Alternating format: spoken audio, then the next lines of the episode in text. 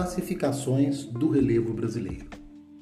Antes de tudo, é bom lembrarmos que o relevo é construído pelos agentes internos, como o tectonismo, o vulcanismo e os abalos sísmicos. Eles atuam como forças internas, construindo o relevo da crosta. E os agentes externos ou exógenos são os agentes que irão moldar a crosta terrestre partir do intemperismo e dos agentes da erosão, como a água, o vento, o gelo, os seres vivos de forma geral. Na classificação do relevo brasileiro, nós destacamos três grandes autores. O primeiro deles, o professor Haroldo de Azevedo, que fez a sua classificação ainda na década de 40 e levou em consideração apenas as diferenças altimétricas do relevo. Assim, o professor Haroldo de Azevedo encontrou em território brasileiro planaltos e planícies, sendo os planaltos preponderantes sobre as planícies. Na década de 60, outro classificador, o professor Aziz Absaber, ele ampliou a classificação do professor Haroldo e nomeou algumas áreas de planalto e de planície, obedecendo a critérios geomorfológicos e considerando a atuação do clima, com noções de sedimentação e noções de erosão. Baseou-se, portanto, nas dinâmicas de modelagem da superfície terrestre. O mais recente classificador, o professor Jurandir Ross, na década de 80, dispondo de muito mais tecnologia, baseou-se em levantamentos detalhados sobre as condições geológicas, geomorfológicas, hidrológicas, pedológicas e da cobertura vegetal de todo o país. Assim, o professor Ross dividiu em 28 unidades, considerando planaltos e planícies e apresentando uma novidade no relevo brasileiro: as depressões.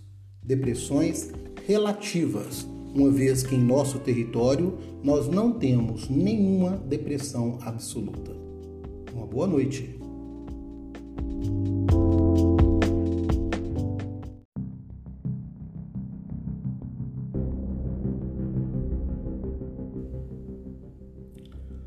Planaltos de modo geral, o Brasil apresenta altitudes modestas, mas nas regiões de Planalto podemos observar maiores elevações.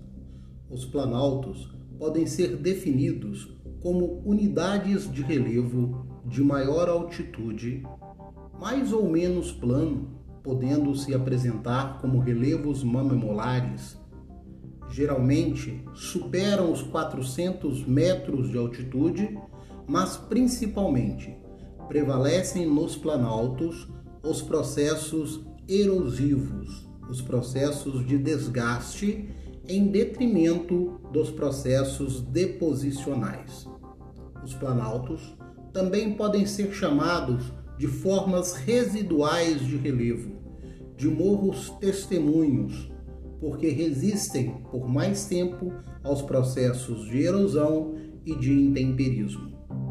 São planaltos as nossas serras, são planaltos as nossas chapadas, são planaltos as nossas colinas, os nossos morros. As chapadas são uma espécie de planalto com topos mais aplainados, esculpidos pela ação do vento e das águas e nas chapadas predominam as rochas sedimentares. São essas chapadas sempre limitadas por grandes escarpas.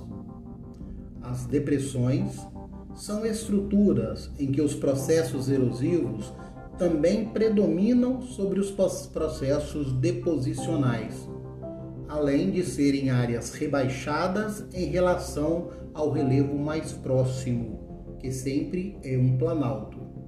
De modo geral, as depressões apresentam relevo suave, podendo ser depressões absolutas quando estão abaixo do nível do mar, e essas não existem no Brasil. ou depressões relativas, quando estão acima do nível do mar. Lembrando que esta é a grande novidade da classificação do relevo do professor Jurandir Ross. E por fim, as planícies, que são unidades de relevo de topografia suave, em que predominam os processos de acumulação de sedimento e cujas altitudes são bastante baixas, normalmente inferiores aos 200 metros, podendo ser planícies fluviais, podendo ser planícies lacustres, podendo ser planícies litorâneas. Um bom exemplo de planalto é a Serra do Mar, a Serra da Mantiqueira, a Chapada Diamantina, a Chapada dos Veadeiros, a Chapada dos Paresis. Como depressões, a Depressão São Franciscana, a Depressão do Rio Paraná, a Depressão do Pantanal e planícies, a planície amazônica, planície litorânea brasileira. São muitos e variados os exemplos que podemos encontrar em solo brasileiro. Uma boa noite.